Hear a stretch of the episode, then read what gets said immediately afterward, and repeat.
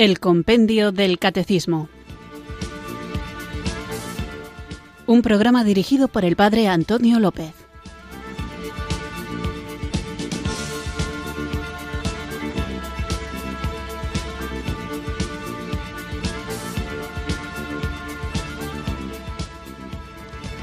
Muy buenas tardes, queridos oyentes de Radio María. Recibido un cariñoso saludo desde Irurzun, en Navarra quienes sintonizáis una tarde más esta emisora de la Virgen, esta radio que cambia vidas, para escuchar el programa El Compendio del Catecismo, nuestro programa diario de formación, de lunes a viernes, de 4 a 5 de la tarde, una hora antes en las Islas Canarias, en el que vamos repasando las distintas preguntas y respuestas de esta joya tan accesible que es el librito, el libro de El Compendio del Catecismo en el que con esta fórmula dialogal de preguntas y respuestas vamos recorriendo desde el principio e iremos hasta el final las distintas cuestiones que atañen a nuestra fe. Una fe que debemos conocer para vivir, una fe que debemos defender para protegerla y una fe que vivida y defendida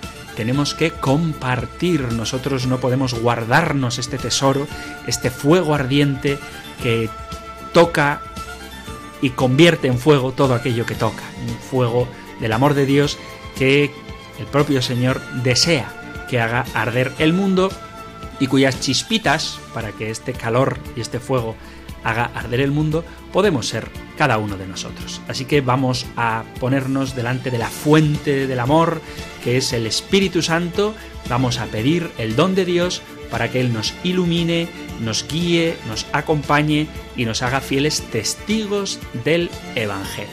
Así que sin más preámbulo, como digo, en actitud de oración, pongámonos en presencia del Señor y pidamos el don de su Espíritu Santo.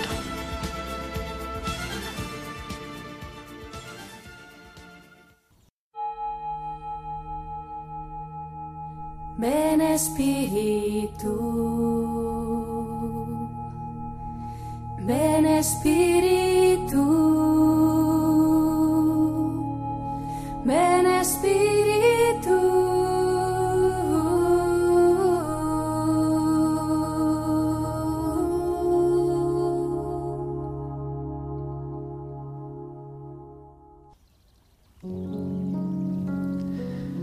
Ven Espíritu Santo para que aprenda a vivir con libertad interior. Ayúdame a desprenderme de mis planes cuando la vida me los modifique. Toca mi corazón para que confíe en tu protección amorosa. Serás mi poderoso Salvador en medio de toda dificultad. Derrama en mí tu vida, intensa y armoniosa, para que no me resista al cansancio, al desgaste, a los cambios, y para que no busque falsas seguridades. Enséñame a aceptar con serenidad y fortaleza los límites variados de cada día y las cosas imprevistas. Libérame de toda resistencia interior contra la realidad. Ayúdame a confiar, Espíritu Santo, sabiendo que también de los males puedes sacar algo bueno. Enséñame a vencer mis nerviosismos y tensiones para enfrentar con calma y seguridad interior todo lo que me suceda. Destruye toda desconfianza para que pueda descansar en tu presencia, entregarme en tus brazos sin pretender escapar de tu mirada de amor. Vive conmigo, Señor. Enfrenta conmigo los desafíos y las dificultades que ahora tengo que resolver, porque contigo todo terminará bien. Ven, Espíritu Santo. Amén.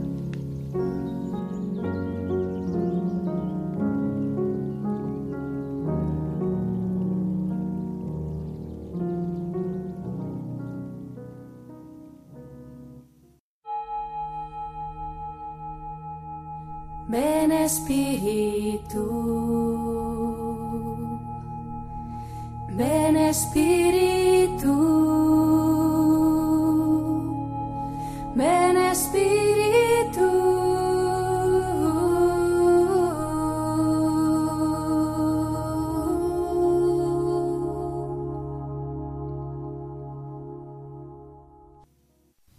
después de haber invocado juntos el don del Espíritu Santo, vamos con nuestro programa de hoy en el que continuaremos meditando, reflexionando sobre el punto número 58 del compendio del Catecismo que hace la pregunta importantísima y difícil de responder ¿por qué Dios permite el mal? Y la respuesta que da el compendio del catecismo es que la fe nos da la certeza de que Dios no permitiría el mal si no hiciera salir el bien del mal mismo.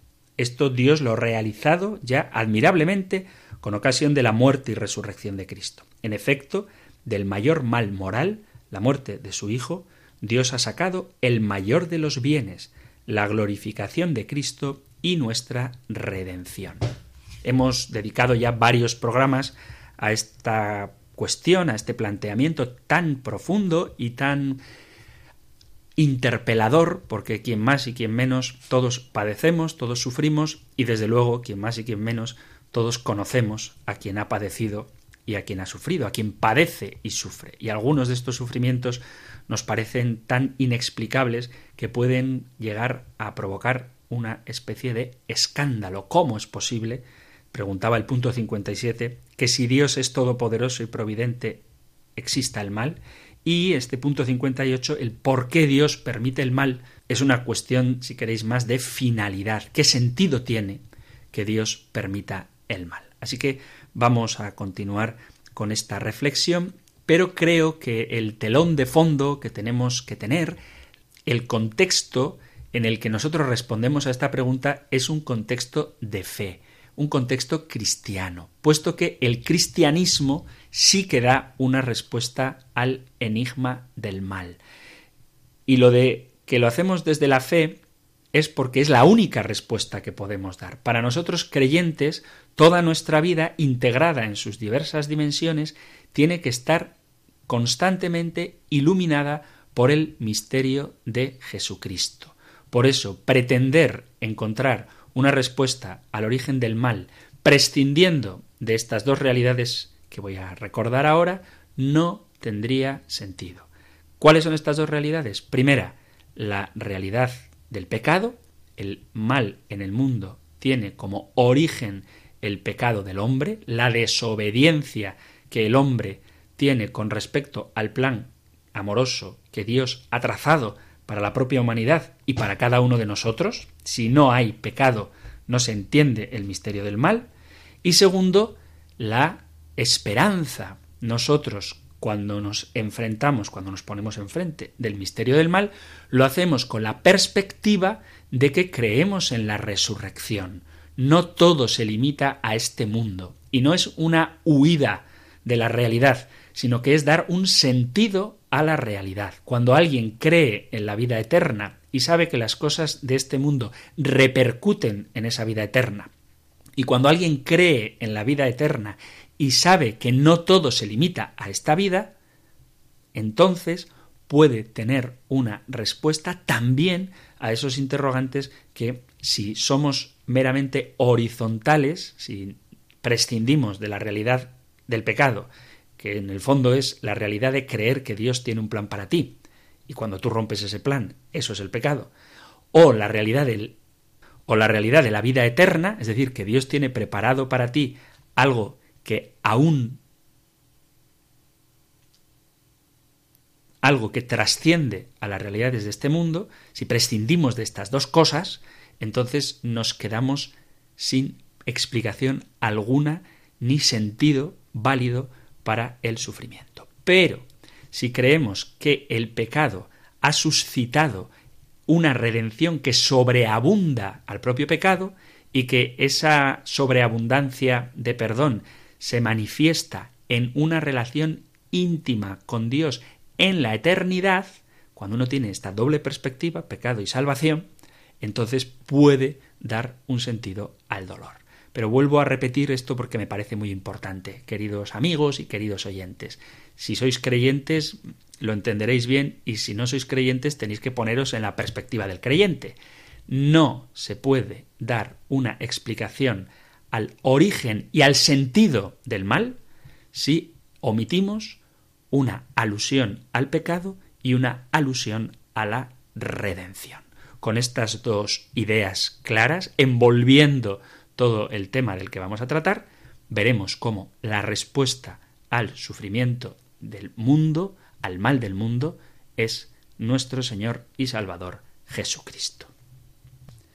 Bien, pues para seguir con nuestra reflexión, quizá también deberíamos tener como resonando constantemente en nuestra cabeza lo que dice San Pablo en el capítulo 8 de la carta a los romanos, capítulo 8, versículo 28 de la carta a los romanos. Porque dice, por otra parte sabemos que a los que aman a Dios, todo les sirve para el bien, a los cuales ha llamado conforme a su designio. Pero la expresión de que a los que aman a Dios todo les sirve para el bien, habría que tenerla, digo, como telón de fondo, puesto que cuando la Sagrada Escritura dice todo, se refiere a todo. No es que a Dios les sirve para el bien las cosas que a los que creen en Dios les sirve para el bien las cosas que les salen bien, o que a los que creen en Dios les sirven para el bien algunas cosas, o que a los que creen en Dios muchas cosas les sirven para bien, sino que lo que dice literalmente San Pablo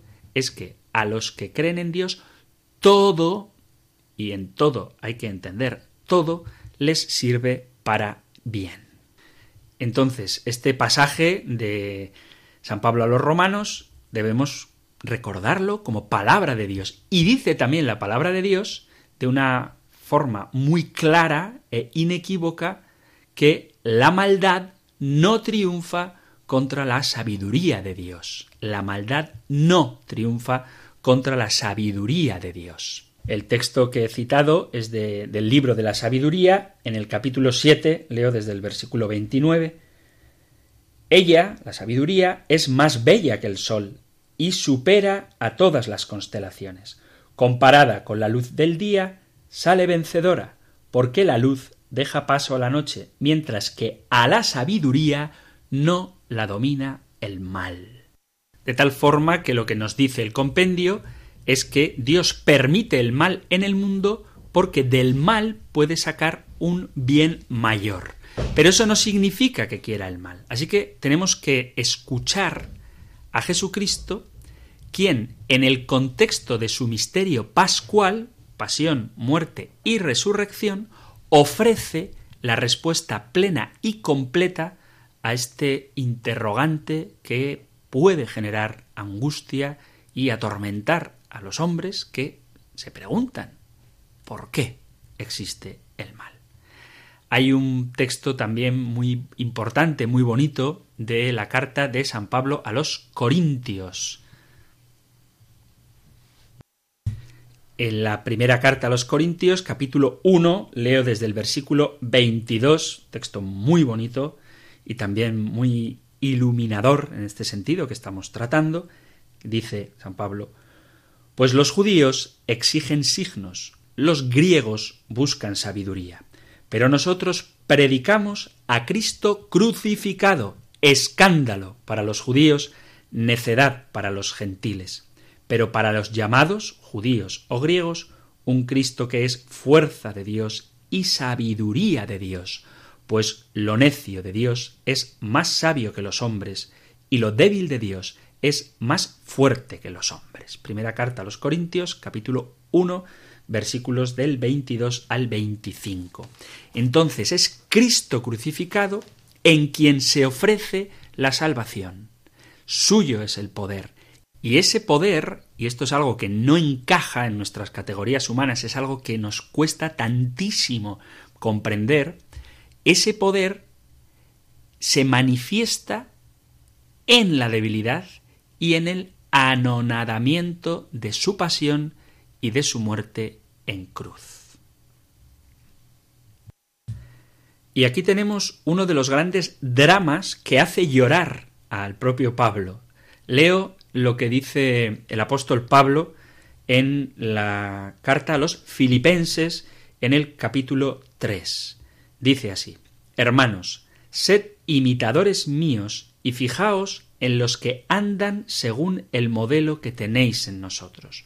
Porque, como os decía muchas veces, y ahora lo repito con lágrimas en los ojos, hay muchos que andan como enemigos de la cruz de Cristo.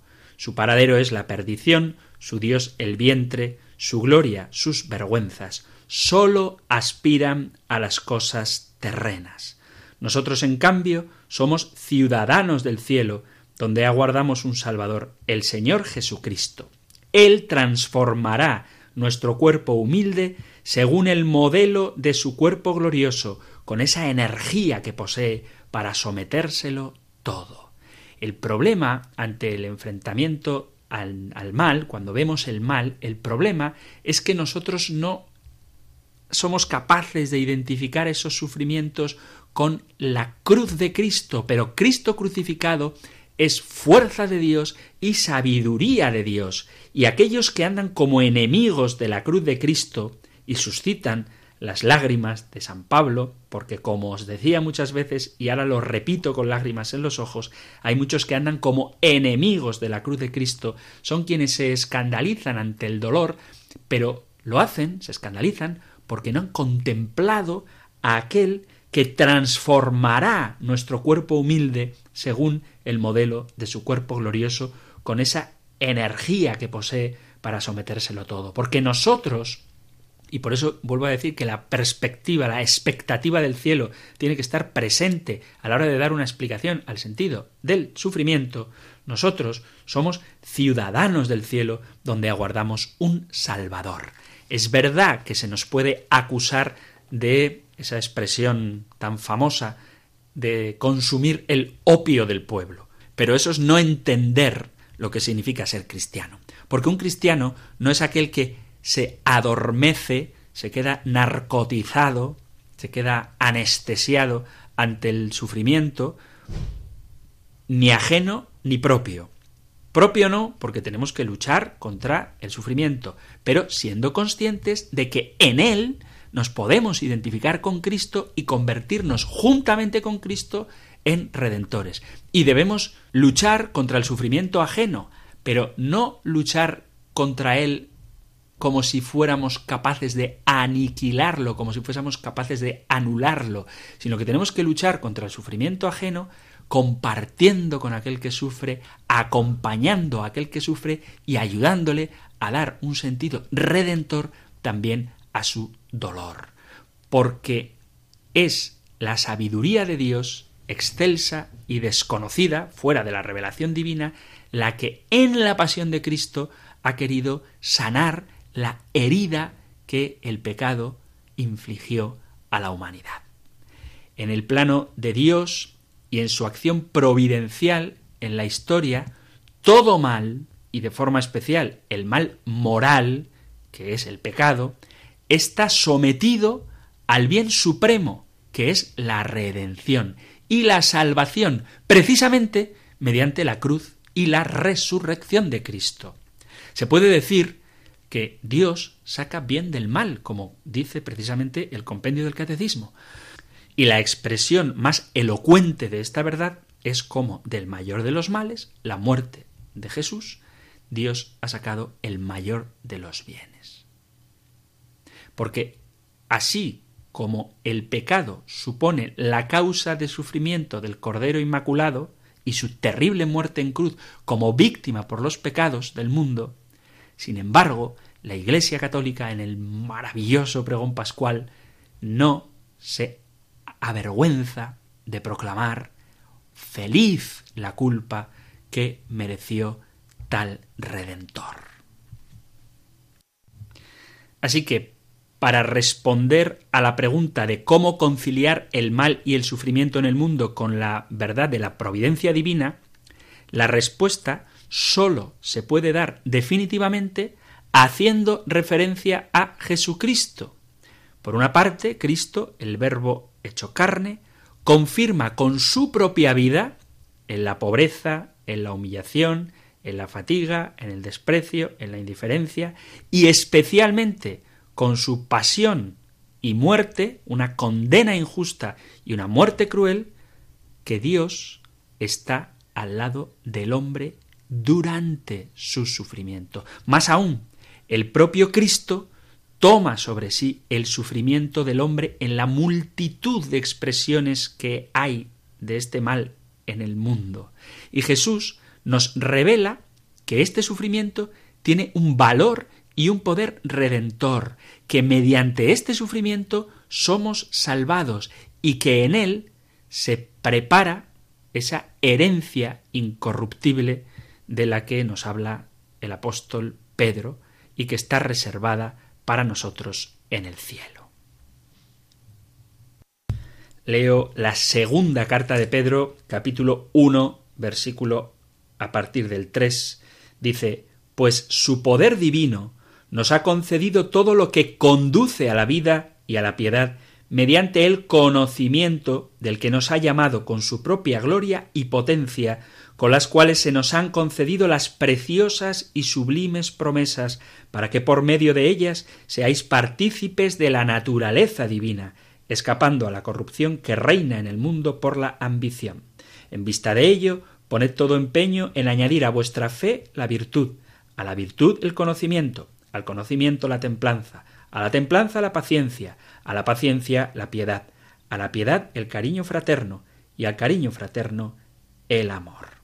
Pero a lo que voy es a esto, ¿no? Como el Señor nos ha llamado a participar de su vida divina y esto lo ha hecho mediante la cruz de nuestro Señor Jesucristo, de tal modo que la providencia, que es el contexto en el que estamos respondiendo a por qué si Dios es providente existe el mal o a por qué existe el mal, la providencia adquiere el poder y la sabiduría de la cruz de Cristo en un sentido definitivo. De tal modo que la respuesta definitiva a la pregunta sobre la presencia del mal y del sufrimiento en la vida terrena del hombre la ofrece la revelación divina en una perspectiva eterna, la perspectiva de la llamada que el hombre recibe de parte de Dios a la vida eterna participando de la vida misma de Dios. Y esta es la respuesta que Cristo nos ha ofrecido con su cruz y resurrección. Todo, absolutamente todo, incluido el sufrimiento y el mal presentes en el mundo, se someten a esta sabiduría inescrutable de Dios, de la cual San Pablo exclama Oh profundidad de la riqueza, de la sabiduría y de la ciencia de Dios, qué inescrutables son sus juicios e insondables sus caminos. Esto está en la carta a los Romanos, capítulo 11, versículo 33. Porque la expresión del amor que Dios nos tiene es la cruz de Cristo. Tanto amó Dios al mundo que entregó a su Hijo único para que ninguno de los que cree en él perezcan, sino que tengan vida eterna.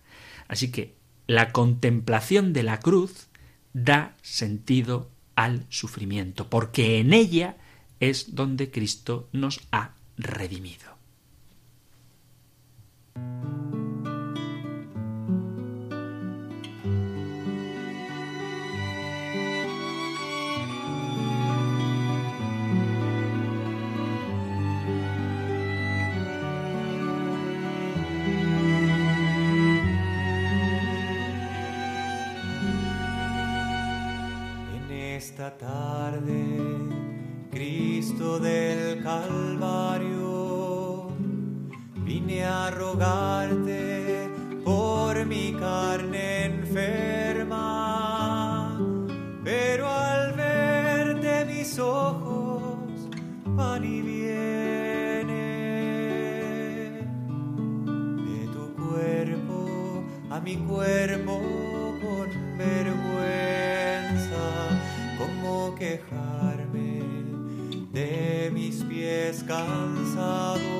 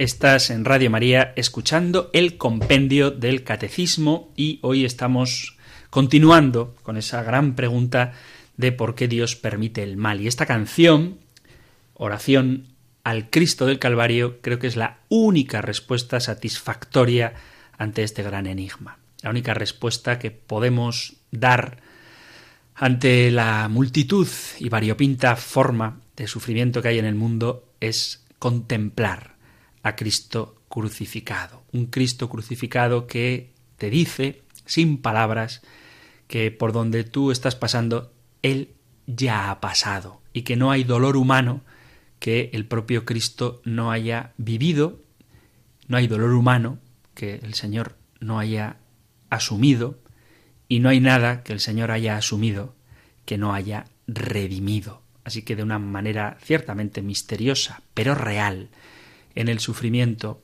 participamos de la tarea redentora de Jesucristo si sabemos darle este sentido. Y aunque yo trate humildemente o presuntuosamente, no lo sé muy bien, de dar una respuesta ante el enigma del mal, lo cierto es que ante la contemplación del sufrimiento no hay una respuesta intelectual que sea capaz de saciar el corazón de nadie. La única respuesta que podemos dar es nuestro silencio, nuestra compasión, entendida como acompañamiento en el dolor. Permitidme que evoque un momento emocionante del Papa Francisco. Buenos días, papá. Mi nombre es Pedro García y tengo una pregunta para ti. Que, ¿por, qué, ¿Por qué hizo Dios huracanes y lluvia fuerte si Dios nos ama a todos?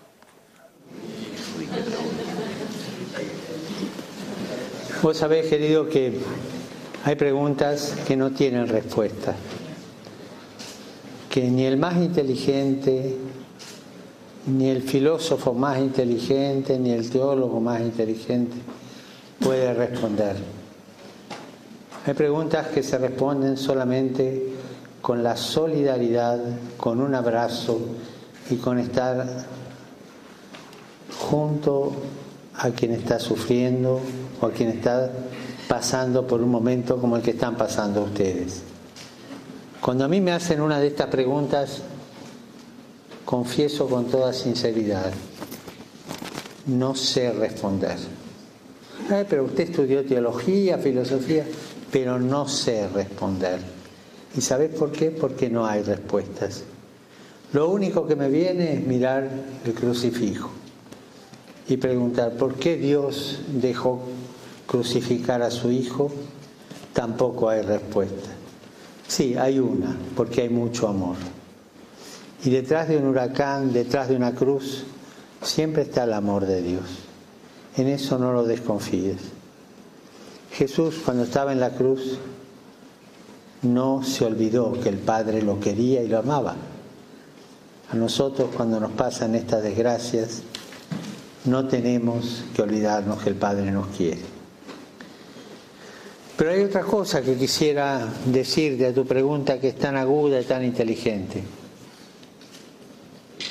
Los huracanes, los terremotos, tantas cosas que están sucediendo ahora, ¿son solamente cosas naturales o nosotros contribuimos en parte a hacerlas porque no cuidamos el ambiente? No sé responder, yo diría parte y parte, pero que nosotros tenemos responsabilidad en muchas cosas que están sucediendo en la naturaleza, eso es verdad. Por eso, por favor, hay que cuidar el mundo, cuidar la naturaleza. No, es que acá vamos a, a cortar esta ruta y, este, y esta selva para que pase un oleoducto, que pase tal cosa y así ganamos más plata. Sí, la plata para qué te sirve? Para comprarte después el servicio fúnebre, porque eso te va a destruir a vos, a tu patria, la tierra y a todos nosotros. Cuidar la tierra, cuidar la tierra. Y eso nos va a ayudar a que haya menos cataclismos y menos cosas. Gracias por tu pregunta inteligente. ¿eh? Te felicito. Gracias.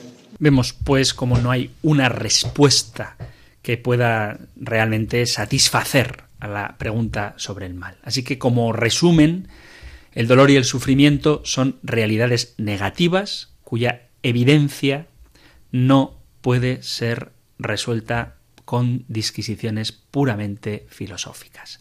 Las personas que padecemos buscamos dar una razón y un sentido a la realidad. Pero esta realidad constituida por el mal no es fácil responderla. Si Dios existe, ¿de dónde viene el mal? Afirmamos que no puede venir de, de Dios, puesto que todo lo que existe como creado, todo lo que existe, fue creado bueno por Dios.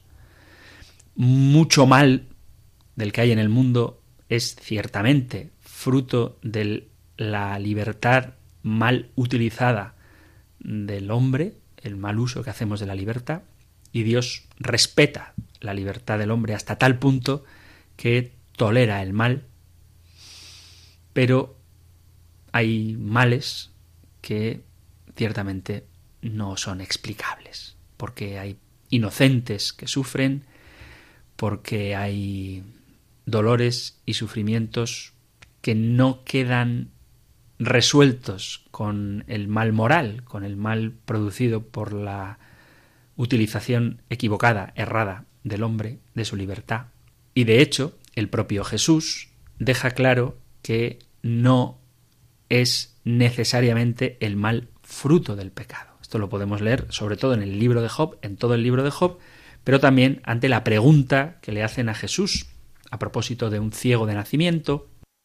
Leo del capítulo 9 de San Juan, capítulo 9 desde el versículo 1.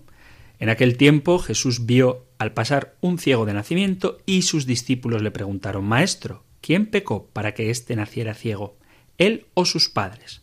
Jesús respondió Ni él pecó, ni tampoco sus padres. Nació así para que en él se manifestaran las obras de Dios. Así que ante las dificultades de la vida es legítimo preguntarnos por qué, que es una cuestión natural y lícita, pero que muchas veces vuelvo a insistir, no tiene respuesta. Jesús no quiere mostrar el por qué, sino más bien el para qué.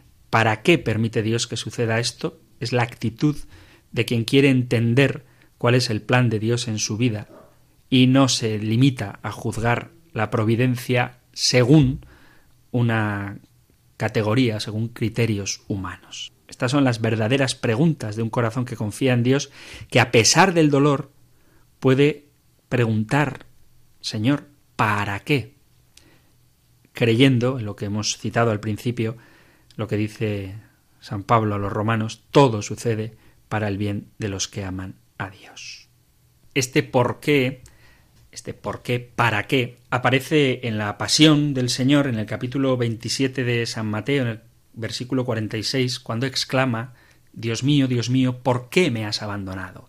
Y hay que entender esto, seguro que todos lo sabéis, pero lo recuerdo porque es muy bonito en este contexto de confiar en el Señor y en su plan salvador, aunque ese plan salvador pase por la cruz, que ciertamente el Salmo 22 dice, Dios mío, Dios mío, ¿por qué me has abandonado? A pesar de mis gritos, mi oración no te alcanza, de día te grito y no respondes, de noche y no me haces caso. Habla de lo mal que está, me acorrala un tropel de novillos, me cercan toros de Basán, mi garganta está seca como una teja, se me pega la lengua al paladar. Pero no olvidemos que este mismo salmo, en el versículo 23, cambia confiando en el Señor. Contaré tu fama a mis hermanos, en medio de la asamblea te alabaré. Y termina el salmo, leo desde el versículo 31, me hará vivir para él, mi descendencia lo servirá, hablarán del Señor a la generación futura, cantarán su justicia al pueblo que ha de nacer, todo lo que hizo el Señor. Así que ese porqué de Cristo en la cruz, que es legítimo preguntarse, tiene que estar siempre enfocado en esa verdad de Romanos 8:28, todo sirve para el bien de aquellos que aman al Señor. Por eso, incluso en medio del dolor, incluso en la cruz, nuestro grito dolorido tiene que estar preñado de esperanza con esa certeza que nos da la fe y esa experiencia que Jesucristo ha vivido y manifestado con su pasión, muerte y resurrección, de que quien confía en el Señor nunca queda defraudado.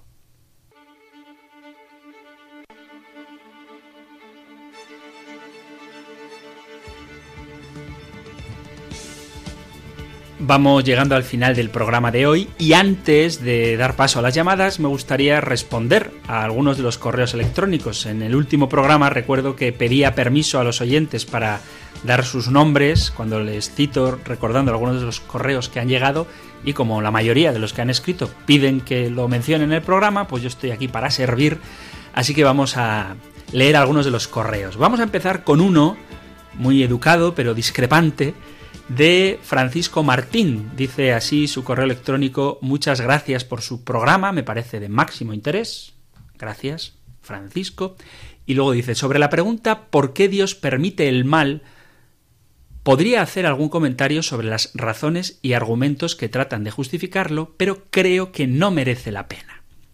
Tan solo decirle que las razones, explicaciones y argumentos que usted está dando para tratar de responder a la citada pregunta me parecen, con el debido respeto, de lo más lamentables, lastimosas, penosas, peregrinas, exóticas, insólitas, inconsistentes, endebles, vacuas, bochornosas, escandalosas.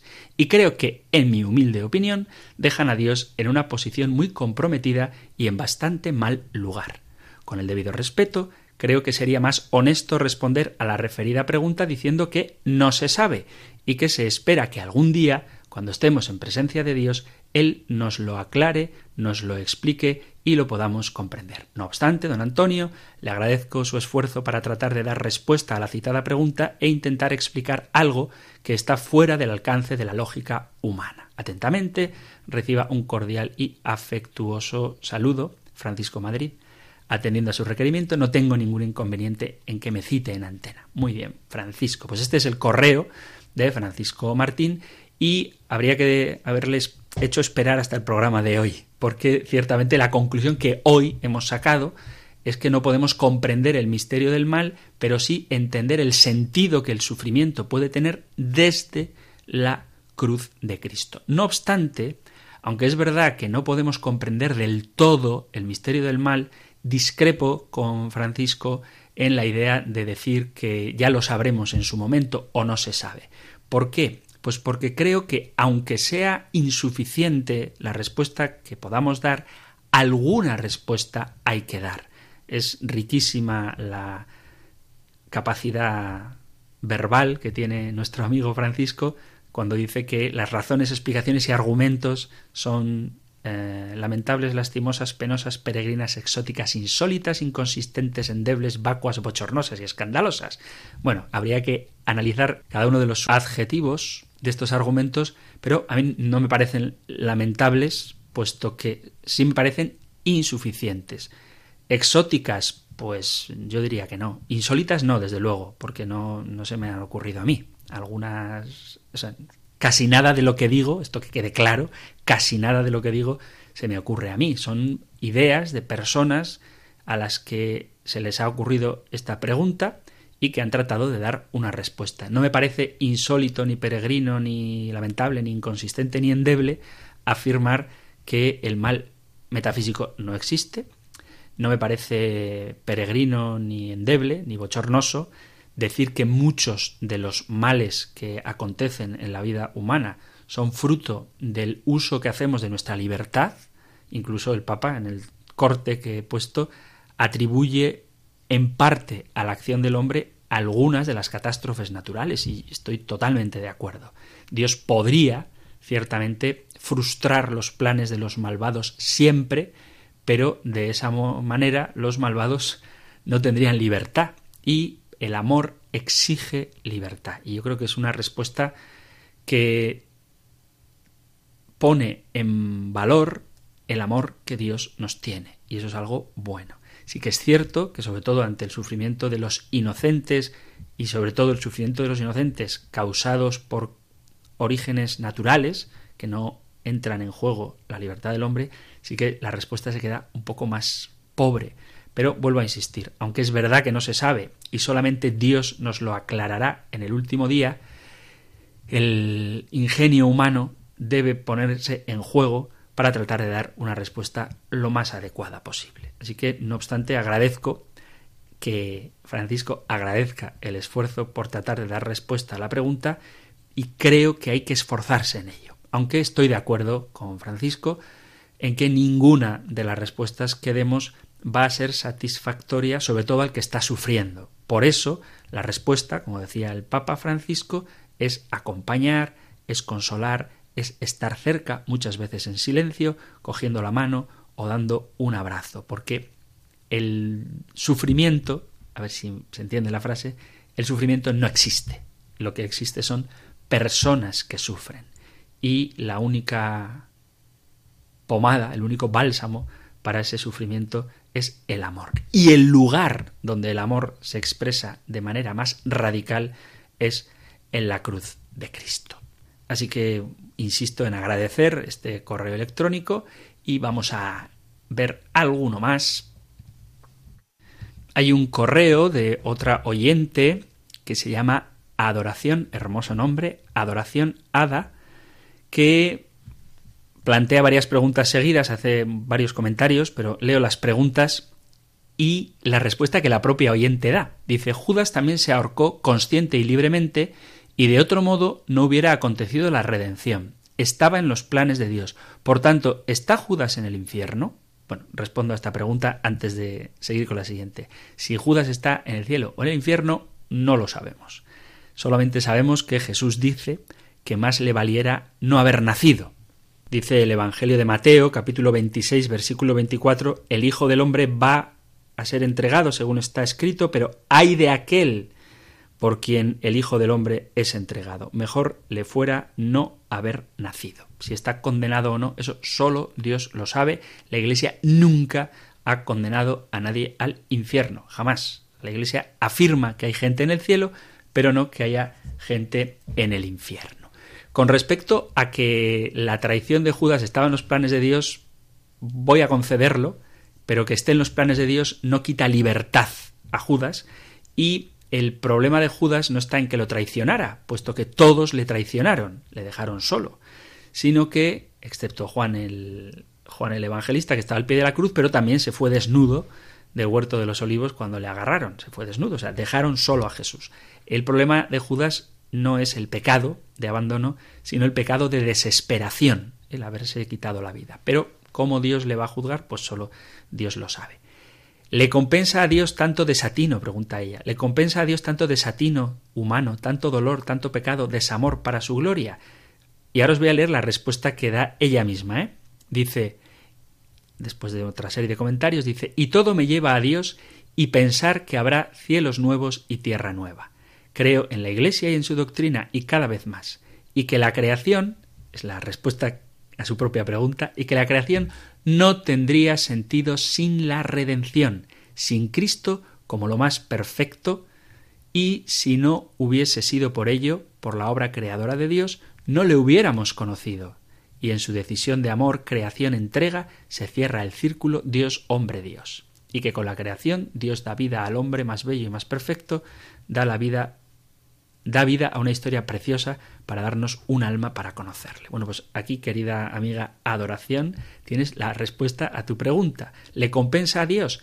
En el pecado, en el dolor y en el desamor es donde más se manifiesta la redención, la caridad y el amor de Dios por sus criaturas, a quienes tanto ha amado que entregó a su Hijo único para que ninguno de los que creen en él perezca, sino que tenga vida eterna. Juan 3, 16.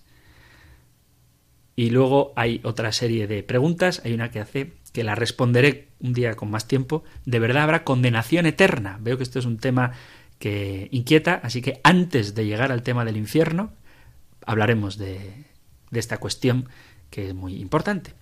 Así que ahora ya no me entretengo más y queridos amigos, queridos oyentes, abrimos nuestras líneas para que podáis poneros en contacto con el programa.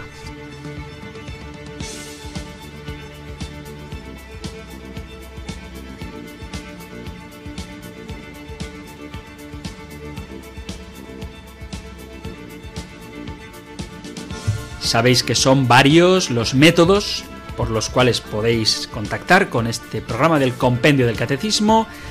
El más directo llamando al teléfono 91 005 94 19 91 005 94 19. Si preferís dejar un mensaje de WhatsApp, tenéis a vuestra disposición el teléfono 668 594 383 668 594 383 o como han hecho Francisco y Adoración mandando un correo electrónico a la dirección compendio arroba radiomaria.es compendio arroba radiomaria.es para los correos electrónicos 668 594 383 para el número de WhatsApp y 91 005 94 19 91 005 94 19 para entrar en directo. Aquí os espero.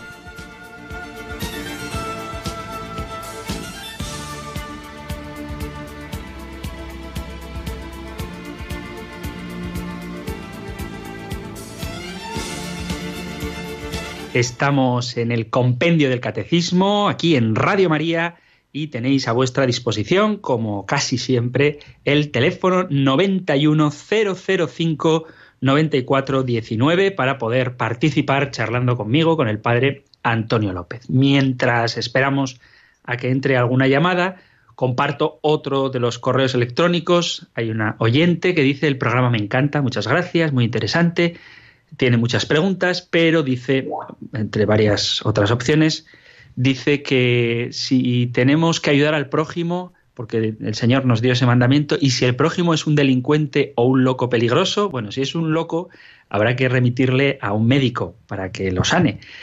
Eh, psiquiátricamente o psicológicamente y si es un delincuente pues también hay que ayudarle para que se convierta. Tengo el privilegio, lo he comentado alguna vez, de ser uno de los capellanes de la cárcel de Pamplona y os puedo asegurar que la actitud de un hombre que a lo mejor lo ha perdido todo por haber delinquido, cuando se le anuncia que Dios le ama, es de una conmoción interior maravillosa. Así que tanto si es un delincuente como un loco peligroso, como alguien que pudiéramos llamar malvado, hay que ayudarle y la mejor forma de ayudar a alguien es presentándole el amor de Cristo. Así que eso es lo que le digo de momento, mientras ya vamos a saludar a nuestro amigo y oyente José Manuel de Madrid. Buenas tardes, José Manuel. Hola, buenas tardes. Muy buenas. ¿Me oye? Sí. Sí, sí, alto y claro. Eh, le quería hacer una pregunta un poco controvertida, pero quería saber su opinión. Veamos. Eh, ¿Está usted en contra de- del aborto cuando transformaciones graves? A ver, perdón. Si estoy en ¿Está contra del aborto cuando hay malformaciones graves, la respuesta es, es esa, ¿no? La pregunta que me has hecho, José Sí. Manuel. Sí, sí, la respuesta es que sí, estoy en contra del aborto, incluso aunque haya malformaciones graves, puesto que la vida humana, de esto creo que hablamos en su momento, recuerdo en el diálogo que mantuve con don Miquel García Andía, una de las cosas que le preguntaba era dónde queda la personalidad, o sea, el hecho de que una pers- que sea persona alguien con pues con problemas o parálisis cerebral, etcétera, y hablábamos así muy por encima lo recuerdo, de que la dignidad de la persona reside en lo que ella es, no en las capacidades que tiene. Entonces, rápidamente, y hablaremos del tema que llegará, José Manuel, te digo, sí, estoy en contra del aborto. La vida humana, por ser humana, tiene un valor infinito a los ojos de Dios, tan infinito como para valer la sangre de su Hijo Jesucristo. Así que esto es lo que Sí. te puedo comentar. Sí. Sí, pero no es condenar a esa persona a, un sufrimiento eterno en la tierra. No, bueno, si es, si es en la tierra no es eterno. Son dos cosas distintas. De hecho, hoy bueno, pero a, precisamente... a un sufrimiento infinito. Bueno, que a un sufrimiento toda la vida. A un sufrimiento, a un sufrimiento, dejémoslo ahí, a un sufrimiento. El tiempo que dure o la intensidad de ese sufrimiento depende en gran medida de la capacidad que tenga esa persona para saber dar sentido a su sufrimiento. De hecho, hay personas con graves problemas físicos que están felices de vivir y aunque sientan dolor, son capaces de trascender ese dolor y darle un sentido. Y desde luego, si lo hacemos desde la perspectiva de Cristo crucificado, ese padecimiento tiene un sentido redentor. Por eso citaba a San Pablo cuando se lamentaba de aquellos que viven como enemigos de la cruz de Cristo. De todas formas, José Manuel, si, si escuchas a menudo el programa, hablaremos del tema del aborto. Muchísimas gracias por tu llamada y nos vamos hasta Sevilla para hablar con Manolo. Manolo, buenas tardes. Buenas tardes, padre. Eh, buenas. que- que- quería decirle que me ayuda mucho su palabra porque yo estoy enfermo física y mentalmente y sufro mucho con dolor y eso. Y no, no sé lo que hacer con mi sufrimiento. Gracias Pero, por tu llamada. Sí, dime, Sí. dime. Que quería decirle que te- tengo un amigo que se llama Antonio que es gitano que también le duele mucho siempre mm, porque se partió el hombro. Entonces le- yo le pregunté, ¿y tú qué piensas cuando te duele el hombro constantemente, día y noche? Y me contestó Antonio, pues yo pienso que más le dolió a Jesucristo los, los clavos que le clavaron y que lo hizo por nosotros. Y me dio una catequesis en un minuto y chaval ni sabe leer ni, o sea, sabe leer pero muy poco y no ha leído libros como yo, que he leído a Santa Teresa de Jesús, el tercer abecedario espiritual, y me dice mi amigo, ¿y tú no piensas en eso cuando te duele la barriga? Digo, yo no, pero a partir de ahora voy a pensar en eso. Y Pues me parece. Manolo de Sevilla, un colofón perfecto para el programa de hoy, puesto que efectivamente, como tú acabas de mencionar, uno puede dar palabras y leer mucho y fiarse de otros autores y hacer reflexiones filosóficas, pero al final lo que más consuela es el testimonio de alguien que en su dolor es capaz de unirse a Cristo y redimir juntamente con Él. Así que me parece providencial tu llamada. Pedimos al Señor por tu salud física y espiritual y sobre todo que seas capaz, incluso en medio del dolor, del sufrimiento que puede producir la enfermedad, darle un sentido, un sentido redentor, sabiendo que si padecemos con Cristo, reinaremos juntamente con Él y esa es nuestra esperanza. Muy bien, queridos amigos, queridos oyentes, vamos a concluir nuestro programa de hoy como cada día con la bendición. El Señor nos bendice y nos ha bendecido de manera especial, haciendo que Cristo crucificado esté unido a cada uno de nosotros de manera especial cuando sufrimos. El Señor te bendiga y te proteja, el Señor ilumine su rostro sobre ti y te conceda su favor, el Señor te muestre su rostro y te conceda la paz. Muchísimas gracias por escuchar el compendio, gracias por estar ahí y si queréis volveremos a encontrarnos en un próximo programa. Un fuerte abrazo.